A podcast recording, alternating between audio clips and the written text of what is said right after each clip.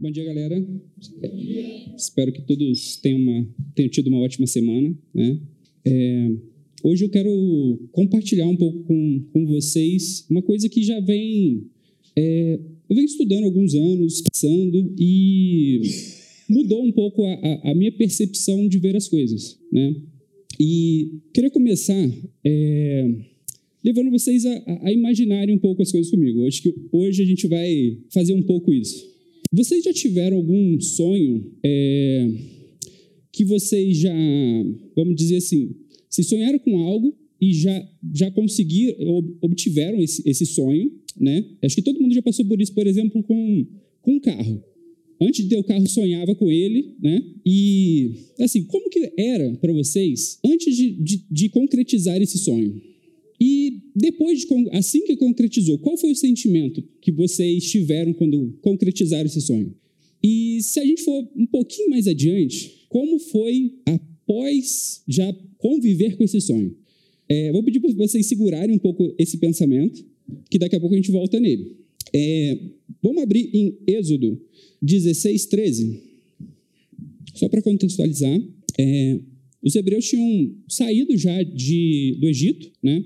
E já tinha, já estava no deserto, vamos dizer assim, e ali eles começaram a ver a necessidade de, de provisão e eles começaram a reclamar que, que no Egito eles tinham né, carne e alimento e ali eles estavam num deserto, então um lugar sem provisão, sem expectativa, né? E nesse texto a gente vê a, a provisão de Deus, né? Então vamos lá. É, Êxodo 16, 13. No final da tarde, apareceram codornizes que cobriram o lugar onde estavam acampados. Ao amanhecer, havia uma camada de orvalho ao redor do acampamento. Depois que o orvalho secou, flocos finos semelhantes à geada estavam sobre a superfície do deserto. Quando os israelitas viram aquilo, começaram a perguntar uns aos outros: Que é isso? Pois não sabiam do que se tratava. Disse-lhe Moisés: Então, esse é o pão que o Senhor deu a vocês para comer. Até aqui. É, imagine comigo é, é, essa questão do, de você estar no deserto, sem provisão, sem expectativa, e você anseia muito por alimentação. Vamos dizer, é uma coisa básica para gente, né? E eles reclamando, Deus pegou e lhe forneceu, forneceu para eles. Mas vocês imaginam acordar de manhã, olhar e ver uma camada de orvalho, assim, é, bem fininha, bem pequenininha, e você não entende o que é aquilo. Você olha e fala, o que, que significa isso? E alguém pega e fala, essa é a provisão que vocês tanto pediram, né? Só que, na hora, imagina como seria aquilo. Não é um milagre, se a gente for parar para pensar? Se a gente olhar para aquilo e falar assim, isso é um milagre. Só que, passado algum tempo, né, todos os dias aquilo acontecia. Passou a não ser mais uma novidade. Então, o povo começou a reclamar de novo. Começou a murmurar e questionar.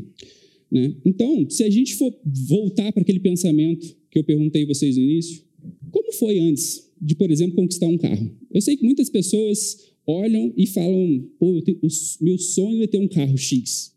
Nossa, quando eu tiver aquele carro, tudo vai ser melhor, tudo vai mudar. E na hora que você adquire esse bem, realmente é algo fantástico, é extraordinário.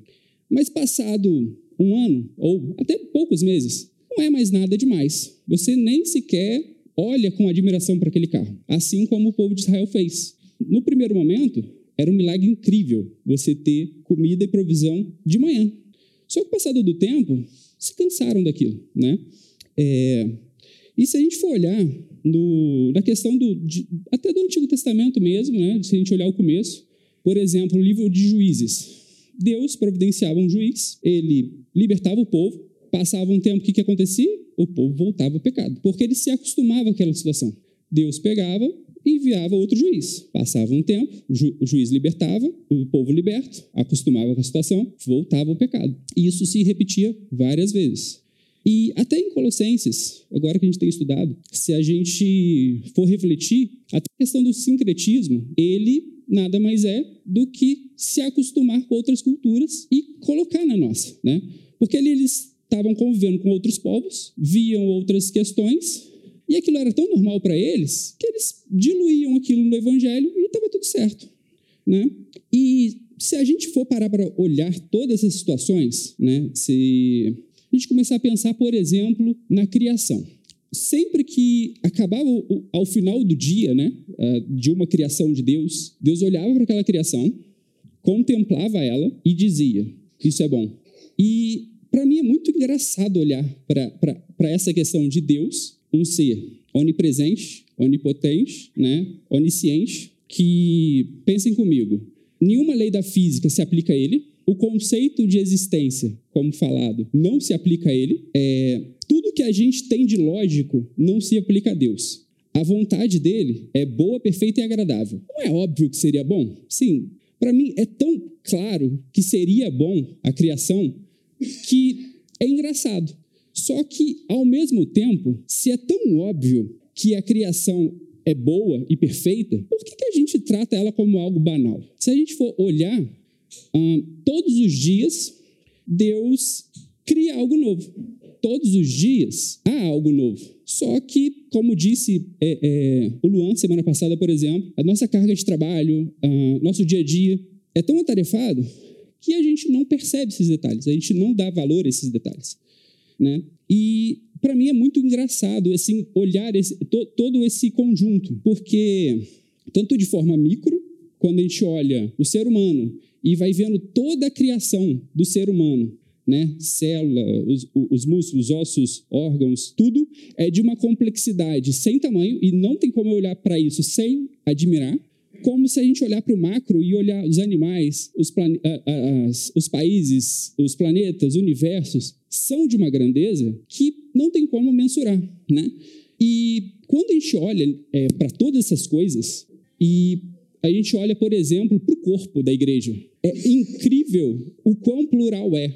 E para mim, quando a gente se atenta a não se acostumar, quando a gente renova o nosso olhar todos os dias para aquilo, é incrível. Não tem como a gente não olhar para Deus e não admirá-lo todos os dias. E isso muda a nossa perspectiva quanto a apontar para Jesus. Porque se a gente todos os dias consegue olhar para cada detalhe da criação, sendo homem, seja natureza, seja todas as leis da física, é, o nosso coração vai se enche, se enche de, a tal ponto que não tem como falar de Deus sem admiração e amor, né? E eu queria, assim, só para a gente estar tá finalizando, deixar uma reflexão com vocês. É, imaginem que vocês fazem parte de um filme, que a vida de vocês faz parte de um filme. Se eu perguntasse para vocês qual papel vocês acham que vocês teriam nesse filme, vocês me diriam que vocês são protagonistas ou antagonistas ou coadjuvantes. Mas isso eu de dizer que não é nenhum desses, mas o papel de vocês é de figurante. Talvez alguns de vocês possa estar, ué, mas como assim? Eu estou num filme e eu sou figurante, né? E pode causar uma certa estranheza. Mas esse filme não se trata da, da gente, mas se trata da história de Deus. Então, se tratando da história de Deus, nós somos meros figurantes aparecendo em um segundo do filme. Só que, vocês já conheceram algum figurante que participou de algum evento grande ou algum filme grande? Alguém já, já, já, já teve essa, essa questão? Esse figurante, para ele, não importa que ele é um figurante. Ele vai pegar para todas as pessoas à volta dele e vai querer mostrar exatamente aquele segundo que ele apareceu. Ele vai falar: Mãe, Olha só, tá vendo aquela camisa verde ali? Sou eu.